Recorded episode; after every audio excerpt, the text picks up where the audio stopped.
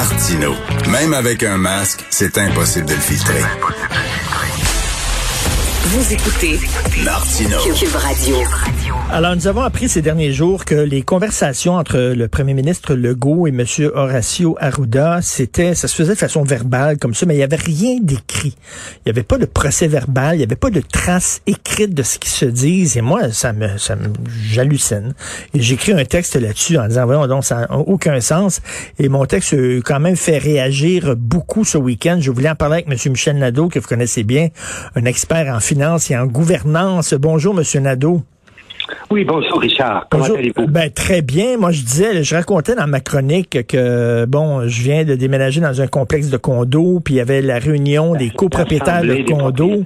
C'est ça, l'assemblée des propriétaires, puis tout était écrit, puis il y avait un rapport, puis bon, je trouve ça quand même assez particulier comme façon de gouverner dans une crise qu'il n'y a rien par écrit. On ne sait pas quelle mesure M. Arruda a proposé au premier ministre? On ne sait pas pourquoi le premier ministre a écarté telle mesure, accepté telle autre. Vous, est-ce que ça vous paraît bizarre?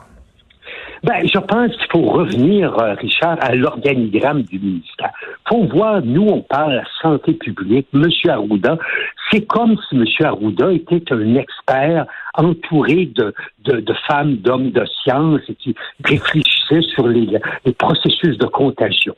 Regardons l'organigramme du. J'ai devant moi l'organigramme du ministère de la Santé et des Services sociaux, le ministre Christian Dubé, la sous-ministre Dominique Savoie, et sous Mme Savoie, la sous-ministre, il y a 11 sous-ministres adjoints et M. Arruda est un des 11 sous-ministres adjoints.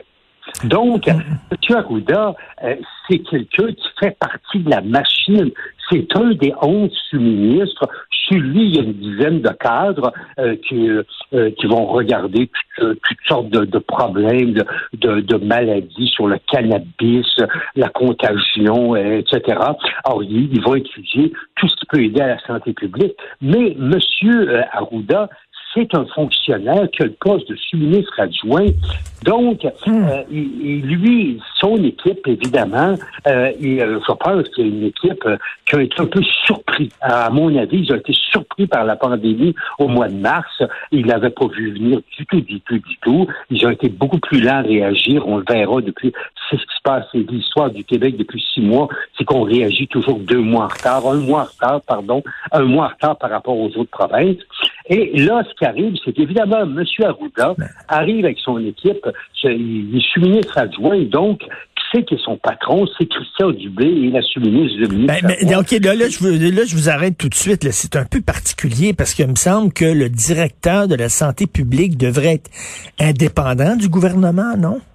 Ben, c'est pas le cas. C'est pas le cas. Ça devrait peut-être être indépendant. L'image que ça projette, c'est justement, c'est une équipe de scientifiques un petit peu ben oui la vérificatrice générale ou euh, le, commissaire à l'éthique ou, ou, quelqu'un qui est élu par l'Assemblée nationale au vote des deux tiers et qui, ne peut être envoyé que par un vote des deux tiers de l'Assemblée nationale. Mais ce n'est pas le cas. Ce n'est pas le cas.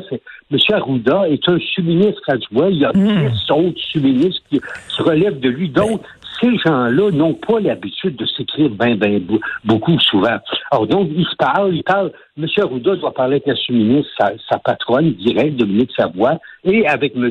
Bérubé, et parfois avec le grand, grand patron, euh, évidemment, euh, M. Legault. Mais euh, comme on est dans des euh, les connaissances faut pas se cacher. Les connaissances de la contagion, tous les processus de la contagion, là, euh, on n'a pas fait des grandes recherches au Canada. Euh, en Colombie-Britannique, eux, ils ont été beaucoup plus rapides qu'à Gachette parce qu'ils sont habitués à voir des, des, des, euh, des, des, pandémies ou des épidémies, se, se, propager venant de l'Asie et tout ça, le SRAS et, tout. Alors donc, nous, au Québec, c'est arrivé au mois de mars et là, ça nous a surpris.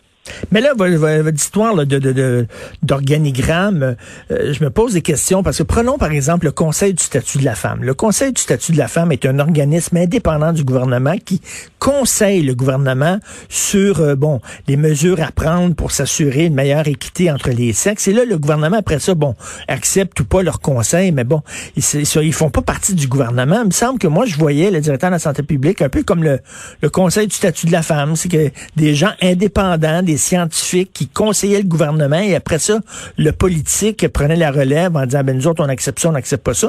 Mais là, vous me dites que M. Arruda fait partie de la machine politique. C'est un peu bizarre. C'est bizarre. Euh, il a négocié son salaire euh, il n'y a pas longtemps. il va avoir un, contrat de trois ans, un million pour trois ans. Évidemment, avec qui il discuté ça? Avec sa sous-ministre et son ministre. Or donc, euh, ses patrons, sa patronne, c'est Mme Dominique Savoie. Son grand patron, c'est Christian Dubé. Donc, c'est pas une structure à part euh, hmm. qui, euh, qui, qui, comme le Conseil du statut de la femme ou le Conseil supérieur de l'éducation. il n'y a pas de conseil d'administration en santé publique.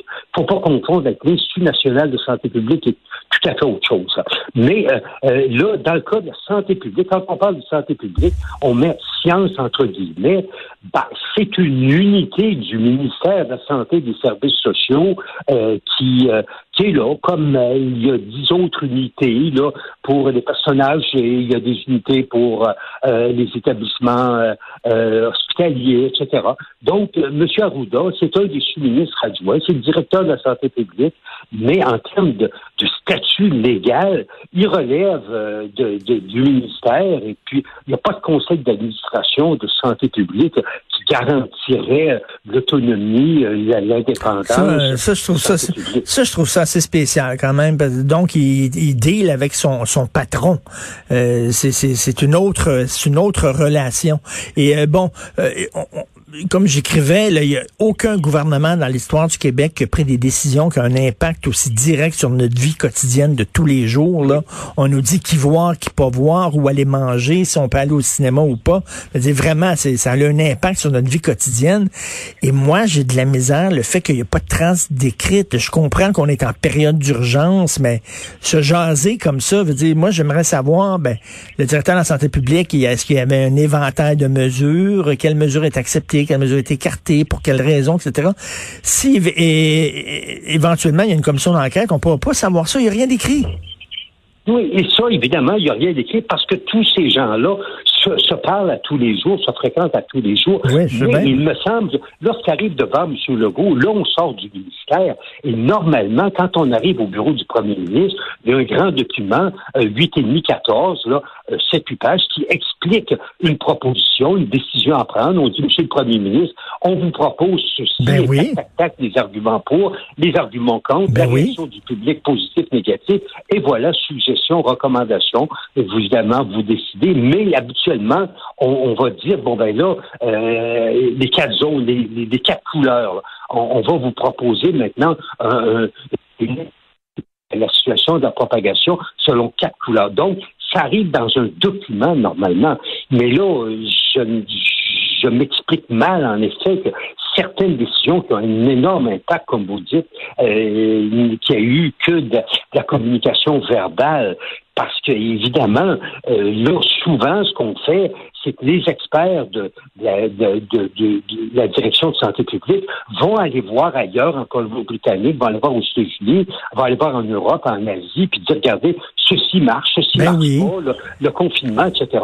Puis là, ils vont s'inspirer de ce qui se fait ailleurs. Comme la science n'est pas très forte euh, au Québec du côté des, des pandémies, ben, on regarde ce qui se fait ailleurs, on écrit un petit rapport synthèse, trois, quatre pages, puis on envoie ça en haut, puis pour qu'arriver, lorsque le ministre, lorsque le premier ministre a à défendre ça, il y a un document de réflexion devant lui, il y a des arguments pour, puis il y a des arguments contre. Il y aura un papier pour... ben oui, j'espère. Vous, vous, vous siégez sur des conseils d'administration, vous avez siégé, je, tout, il y a, tout est par écrit, il y a un greffier qui est là, il y a un secrétaire, puis qui prend les trucs ah par écrit.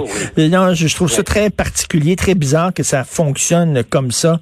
Ben, merci beaucoup de vos éclaircissements, Michel Nadeau, expert en finance et en gouvernance. Merci beaucoup. Merci bien. Au revoir.